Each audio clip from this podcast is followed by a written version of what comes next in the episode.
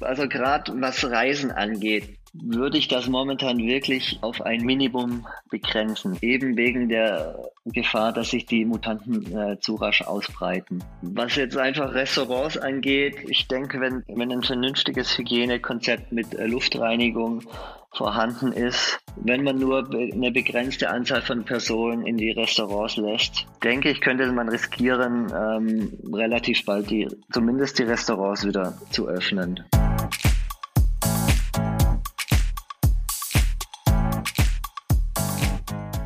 Willkommen zu Upgrade Hospitality, dem Branchenpodcast für Hotellerie, Gastronomie und Tourismus. Mein Name ist Peter von Stamm und ich bin sehr gerne Ihr und Euer Gastgeber. Und wenn auch Sie einmal Gast in meiner Show sein möchten, dann melden Sie sich bei mir. Wie und wo gibt's am Ende der Show. Mein heutiger Gast ist Dr. Jan Kranich, Immunologe und Forschungsgruppenleiter an der Ludwig-Maximilian-Universität München. Hallo, Herr Dr. Kranich. Hallo Herr von Stamm, guten Morgen. Guten Morgen nach München, ins äh, schöne München. Da wäre ich gerne auch jetzt gewesen. Ich hatte eine Einladung nach München, aber wegen der Pandemie ist das leider alles abgesagt worden. Ich denke, ich werde es irgendwann nachholen, dann sehen wir uns vielleicht auch. Gut, ein Besuch in München lohnt sich, glaube ich, immer. Das lohnt sich sicher immer, das denke ich auch. Herr Dr. Kranich, Sie sind Immunologe und Forschungsgruppenleiter. Welche Forschungsgruppe leiten Sie und womit beschäftigt sich Ihre Gruppe bzw. zu welchem Thema forschen Sie? Also ich habe eine Gruppe von momentan drei Doktoranden und wir untersuchen äh, verschiedene immunologische Fragestellungen. Eines unserer aktuellsten Projekte ist natürlich zu schauen, wie reagiert das Immunsystem auf eine SARS-CoV-2-Infektion. Dort haben wir jetzt schon über 100 Blutproben von Corona-Patienten untersucht. Wir haben noch andere Projekte im Labor. Viele beschäftigen sich auch mit äh, Fragen von Autoimmunität, was ähm, bei vielen Corona-Patienten tatsächlich auch eine Rolle spielt, da in vielen Patienten ähm, erhöhte Mengen von Autoantikörpern gefunden werden. Wenn wir mal äh, auf die derzeitige Situation ein bisschen konkreter kommen, Deutschland ist noch im Lockdown, Hotels speziell und Restaurants dürfen auch weiterhin nicht öffnen. Restaurants und Gaststätten ist höchstens der Außerhausverkauf erlaubt. Hotels haben, wenn überhaupt, für Geschäftsreisende offen. Das Gastgewerbe und die Tourismusbranche muss sich aber nun langsam auch auf die Zeit nach Corona vorbereiten. Und Gäste erwarten eine Umgebung, die, ich sag's mal ganz salopp, virenfrei ist. Mhm. Was müssen denn speziell Hoteliers und Gastronomen, aber auch beispielsweise Airlines, Bahn- und Busreisegesellschaften, Fahrgastschiffe, es gibt ja so viel Kreuzfahrtunternehmen bis hin zu Seilbahnbetreibern, wenn wir jetzt mhm. mal nach Bayern blicken. Äh, was müssen die tun, um diesem Wunsch zu entsprechen? Ist denn virenfrei überhaupt möglich? Naja, virenfrei, ganz virenfrei ist sicherlich äh, nicht möglich.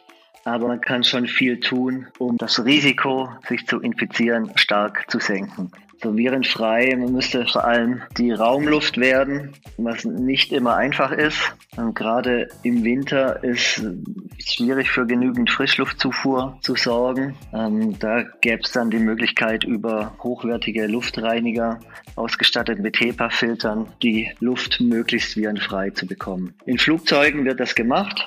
Dort gibt es HEPA-Filter. Flugzeuge sind relativ sicher. Allerdings gibt es natürlich auch dort nachgewiesene ähm, SARS-CoV-2-Infektionen, auch Influenza-Infektionen. Obwohl die Luft äh, relativ schnell ausgetauscht wird und äh, mit HEPA-Filtern gefiltert wird, ist vor allem bei einem voll besetzten Flugzeug bei langen Reisen doch ein Infektionsrisiko vorhanden. Bei Bahnen, also ICEs, die sind relativ gut belüftet, erfolgt alle, ich glaube, alle siebeneinhalb Minuten ein kompletter Luftaustausch. Dort ist die Luftqualität sicherlich auch okay, solange eben der Zug auch nicht voll besetzt ist. Und in älteren Zügen kann es durchaus äh, schwierig werden. Da kommt es dann sehr auf die Klimaanlage drauf an, ob hohe Frischluftzufuhr vorhanden ist oder nicht. Ähm, wenn Sie reisen müssen, dann würde ich vielleicht doch gucken, dass es ein moderner Zug ist und nicht irgendein uralt Zug mit schlechter Belüftung. Bei Busreisen ist die Belüftung auch eher kritisch. Also ich habe jetzt gerade auf der Webseite von einem internationalen großen Busunternehmen geschaut und die schreiben, ja, sie lüften bei jedem Stop und ansonsten wird eben mit, mit einer modernen Lüftung, sagen sie, ähm, die Luft wird gefiltert und zirkuliert dann ähm, da steht nichts von einem HEPA-Filter und ähm, wenn die Luft dann zirkuliert, das ist immer besonders kritisch. Da werden die Aerosole, die Viren enthalten können, eben im ganzen Putz verteilt. Und wenn es da keinen hochwertigen HEPA-Filter äh, gibt, der die Viren rausfiltert oder die virenhaltigen Aerosole, dann ist das auf jeden Fall eine Gefahrenquelle. Wenn man das mal runterbricht, also das eigentlich Gefährliche, haben wir ja gelernt, sind die Aerosole. Man sieht sie nicht, sie sind winzig klein und sie können sich in Räumen, die nicht regelmäßig gelüftet werden, teilweise über Stunden in der Luft halten. Ist das richtig? Korrekt. Also je kleiner die Aerosole, desto länger können sie in der Luft bleiben. Die kleinsten Partikel auf jeden Fall über eine Stunde. Und die Viren in diesen Aerosolen bei Raumtemperatur sind die bis zu drei Stunden äh, infektiös. Was natürlich eine enorme Herausforderung ist, wenn man jetzt mal schaut auf die, auf das Gastgewerbe zum Beispiel, mhm. Hotels oder Restaurants. Es gibt ja nicht immer die Möglichkeit, also ob das jetzt aus Gründen der Temperatur ist oder andere Gründe, die Räume so regelmäßig einfach zu lüften. Also Stoßlüften beim Frühstück in einem großen Hotel stelle ich mir in, zu dieser Jahreszeit nicht so angenehm vor. Das werden die Gäste auch nicht so toll finden, ja. Richtig. Was macht man denn da? Was hat man denn da sonst für Möglichkeiten? Also ich habe gehört, es gibt schon äh, Luftreinigungssysteme, mhm. die man einbauen kann, aber gerade in diesen Zeiten der Pandemie, wo Hotels geschlossen haben und sprich auch keinen Umsatz machen, wo es Restaurants genauso oder noch viel schlimmer, noch schlechter geht, da fehlt natürlich das Geld an allen Ecken und Enden. Und wenn man dann darüber spricht, da gibt es Überbrückungshilfen, die nicht rechtzeitig kommen.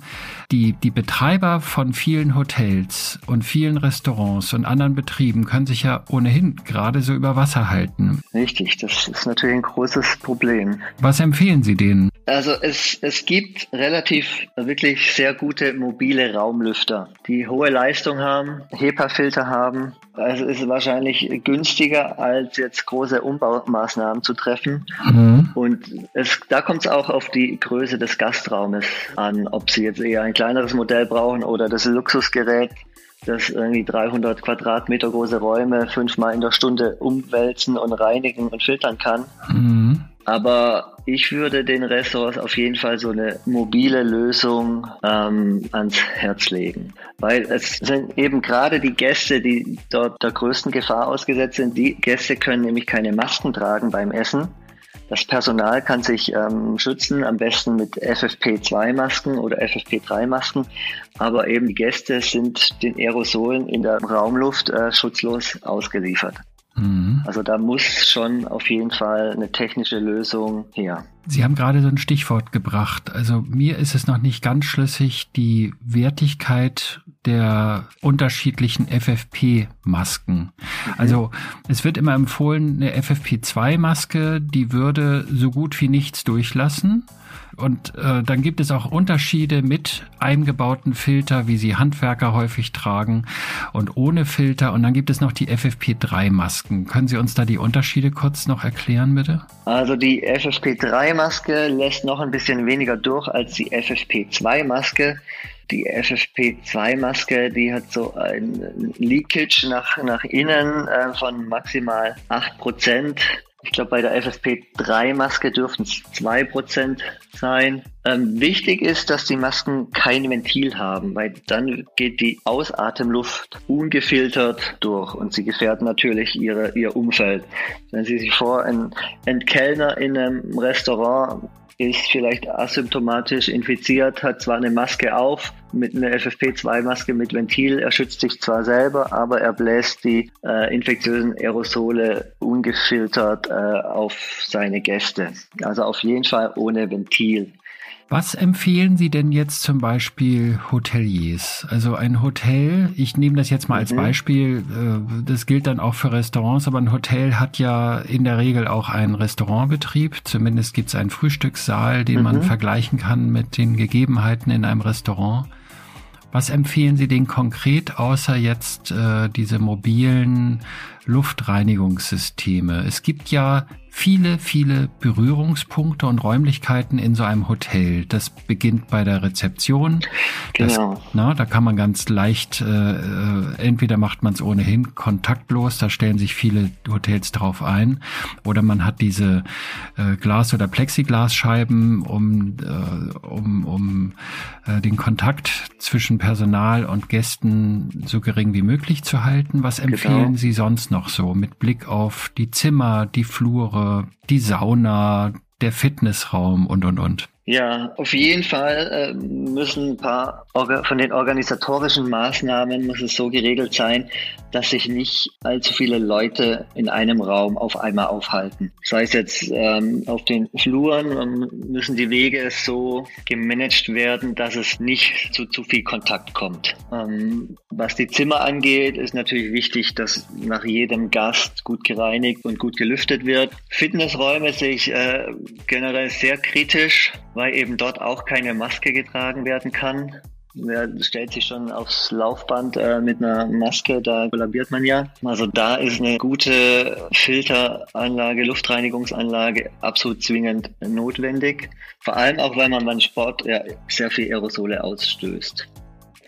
Dann finde ich, das Personal sollte man immer zumutbar auch ähm, FFP2 oder 3 Masken tragen die Gäste, wenn sie nicht beim Essen sind und nicht auf ihrem Zimmer, am besten auch, also gerade an der Rezeption, auf den Fluren, immer ähm, hochwertige Masken. Weil bei diesen Stoffmasken, die im Umlauf sind, da hat man überhaupt keine Ahnung. Da ist jede Maske anders, da weiß man einfach nicht, ob die überhaupt was bringen. Gegen Tröpfchen vielleicht, gegen Aerosole wahrscheinlich fast, fast gar nichts. Und diese OP-Masken, diese hellblauen oder hellgrünen typischen OP-Masken, was ist mit denen? Die sind ähm, so dazwischen. Ähm, da weiß man, dass die ähm, einen gewissen Schutz bieten. Aber ich würde, wann immer möglich, auf wirklich die besten Masken setzen, die es gibt, weil ähm, es, es macht wenig Sinn, wenn man weiß, ja, ich kann mich besser schützen. Ich bin jetzt aber zu bequem, mir eine FFP2-Maske anzuziehen, äh, ziehe nur eine Stoffmaske an. Was anderes ist natürlich, ähm, wenn Sie sich ähm, sportlich betätigen oder wenn, wenn Ihnen das Atmen sehr schwer fällt mit der FFP2-Maske, dann anstatt einer Stoffmaske lieber so eine ähm, OP-Maske. Die mhm. sind schon deutlich besser und die sind eben auch überprüft. Da, da weiß man, was, was sie können. Bewegen Sie sich in München mit der Tram, mit, äh, mit öffentlichen Verkehrsmitteln? Ja, mit, mit S- und U-Bahn. Und äh, haben Sie dabei ein flaues Gefühl? Eigentlich momentan nicht. Die U-Bahn und die S-Bahn sind äh, schön leer. Äh, ich trage immer meine FFP2-Maske. Ich hatte jetzt noch nie auch eine Situation, dass ich ne, neben jemand gesessen bin, der irgendwie gehustet hat und, und krank aussah. Bis jetzt habe ich mich noch nicht unwohl gefühlt. Hm. Es gibt ja noch andere Möglichkeiten der Desinfektion, wenn ich jetzt wieder mhm. ins Hotel blicke. Also ich habe gelesen, ich weiß gar nicht, ob es in Deutschland war oder irgendwo im Ausland, dass äh, es so Art Roboter gibt, die durch die Zimmer fahren und, und die Flächen mit UVC-Licht bestrahlen. Was halten Sie davon? Ja, die Flächendesinfektion, ich meine, ob man das mit Robotern machen muss und mit UV-Licht oder ob da ähm, das Personal einfach mal mit äh, Desinfektionsmittel äh, rüberwischen kann. Ich denke mal, da muss man nicht allzu viel Aufwand betreiben. Und ähm, die Ansteckungsgefahr über Flächen ist meiner Meinung nach eh sehr gering. Und es gab jetzt auch ein paar äh, kritische Kommentare in Nature und auch im Lancet von, äh, wo kritisiert wurde, dass zu viel Energie darauf verschwendet wird, große Flächen zu desinfizieren. Ähm, Gerade in China werden zum Teil auch ganze Straßenzüge desinfiziert. Also das denke ich ist nicht notwendig, so dass dass man die Tische im Restaurant und das Besteck und so, dass das alles sauber sein muss, das ist klar. Aber man muss jetzt nicht irgendwie ganze Zimmer mit UV-Licht bestrahlen. Das halte ich eigentlich für übertrieben. Weil die Viren sich ohnehin nicht so lange auf den Flächen halten? Zum einen das Und dann ist es auch nicht so einfach für ein Virus von einer Fläche über die Hände in den Mund, in die Lunge ähm, zu kommen. An der Hand sind sehr viele Enzyme, RNAsen, Proteasen, die allein die sehr schädlich für das Virus sind. Dann, wenn Sie mit dem Finger sich in den Mund fassen, ist das Virus erstmal an den Schleimhäuten, wo, wo auch ähm, Verdauungsenzyme sind. Und oben im Mundraum haben Sie sehr wenig von ähm, dem Zielrezeptor vorhanden, den das Virus braucht, um die Zellen zu infizieren. Diese, diesen Rezeptor finden die Viren eher in der Lunge und eben kaum im Mund. Deswegen ist es wahrscheinlich gar nicht so einfach, über, sich über ja, kontaminierte Flächen zu infizieren. Außerdem ist es ein respiratorisches Virus. Ähm, da macht es für das Virus absolut Sinn, sich über die Luft, die eingeatmet wird, äh, zu verbreiten und nicht über über Flächen. Also auch nicht über die Schleimhäute an den Augen zum Beispiel? Ist theoretisch sicherlich möglich. Ob das, also in der Praxis spielt das wahrscheinlich kaum eine Rolle, weil auch im Auge haben sie sehr viele Enzyme, die eben sehr schädlich für das Virus sind. Und äh, mir ist kein Fall bekannt, wo sich ähm, jemand über Schleimhäute in den Augen infiziert hat. Das ist alles sicherlich theoretisch möglich, kommt vielleicht auch ganz selten mal vor, aber ist sicherlich äh, nichts, wovon man jetzt ähm, Panik haben muss. Angenommen, Sie würden jetzt von der Bundesregierung eingeladen zu einer Expertenkommission, wo sich die Entscheidungsträger der Politik informieren wollen, wie sie sich denn jetzt in puncto Lockdown, Lockerung etc. pp verhalten sollen. Was würden Sie zurzeit empfehlen? Ich glaube, an allererster Stelle muss man äh, die Impfung vorantreiben. Da hat die Bundesregierung vermutlich ein bisschen was versäumt. Das geht sehr schleppend voran. Ähm, Lockerungsmaßnahmen momentan wäre ich auch noch vorsichtig. Große Gefahr sind natürlich diese Mutationen, die sich sehr schnell ausbreiten. Daher denke ich, kommt auch äh, diese, diese große Vorsicht jetzt. Kann ich schon nachvollziehen. Also ich möchte da jetzt äh, nicht unbedingt einer der Entscheidungsträger sein. Das ist sicher sehr schwierig, das glaube ich auch. Und ähm, gerade wenn, also ich beschäftige mich ja nun mit dem Gastgewerbe, mit Hotellerie und Gastronomie. Darum geht's ja auch in diesem Podcast in allererster Linie. Was empfehlen Sie denn da? Schwierig. Ich, also gerade was Reisen angeht, würde ich das momentan wirklich auf ein Minimum begrenzen. Eben wegen der Gefahr, dass sich die Mutanten äh, zu rasch ausbreiten. Was jetzt einfach Restaurants angeht, ich denke, wenn, wenn ein vernünftiges Hygienekonzept mit äh, Luftreinigung vorhanden ist, wenn man nur eine begrenzte Anzahl von Personen in die Restaurants lässt, denke ich, könnte man riskieren, ähm, relativ bald die, zumindest die Restaurants wieder zu öffnen. Herr Kranich, ich bedanke mich für das Gespräch. Ich weiß, es war schwierig, solche Empfehlungen zu geben, aber es ist auf jeden Fall ein Einblick und äh, die Gefahr ist da, das erkennen wir. Sie wird auch noch da bleiben. Wie, wie schätzen Sie das ein? Äh, natürlich können auch Sie, haben nicht die Glaskugel vor sich liegen und können in die Zukunft blicken. Wie schätzen Sie die Situation ein, sagen wir mal, äh, im Herbst? Also die Bundeskanzlerin redet ja gerne davon, zum Ende des Sommers soll jeder zumindest ein Angebot bekommen haben, erhalten haben, jeder Bundesbürger und jede Bürgerin eine Impfung zu erhalten. So, was auch immer das genau heißt. Ein Angebot ist ja noch nicht geimpft zu werden, aber rechnen wir da mal mit, bis Ende des Jahres ist ein Großteil der Impfwilligen, sage ich jetzt mal, sind ja auch nicht alle, wurden geimpft. Nun haben wir einmal Stichwort Mutation, die Mutanten, da weiß man natürlich nicht, was noch auf uns zukommt.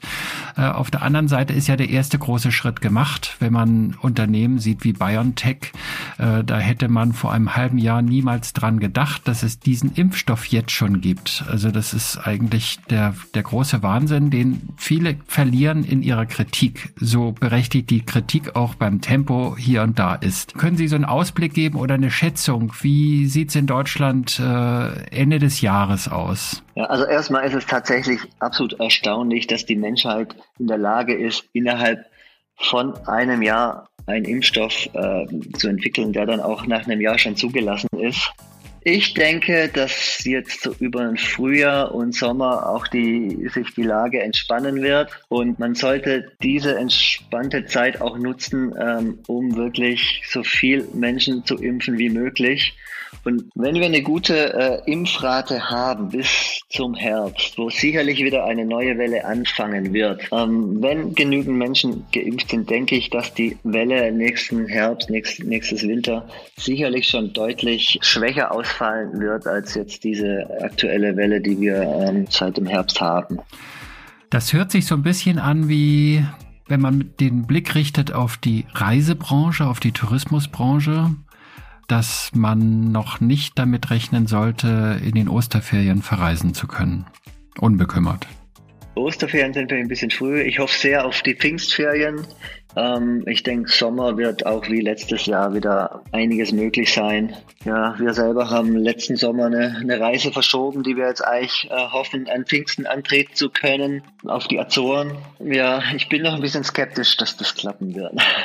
Aber ich denke, was wahrscheinlich kommen wird, ähm, dass sicherlich früher oder später, dass gewisse Länder voraussetzen, für die Einreise eine Impfung voraussetzen, also wie zum Beispiel China kann ich mir das vorstellen, Australien, Neuseeland, Neuseeland, aber auch, dass einzelne Airlines äh, vielleicht Gäste nur an Bord lassen, wenn sie, wenn sie geimpft sind. Ich kann mir gut vorstellen, dass, dass sowas kommen wird. Warten wir es ab. Wenn es mit den Azoren nichts wird, dann machen Sie schön Urlaub zum Beispiel in Norddeutschland, das ist auch schön. Genau.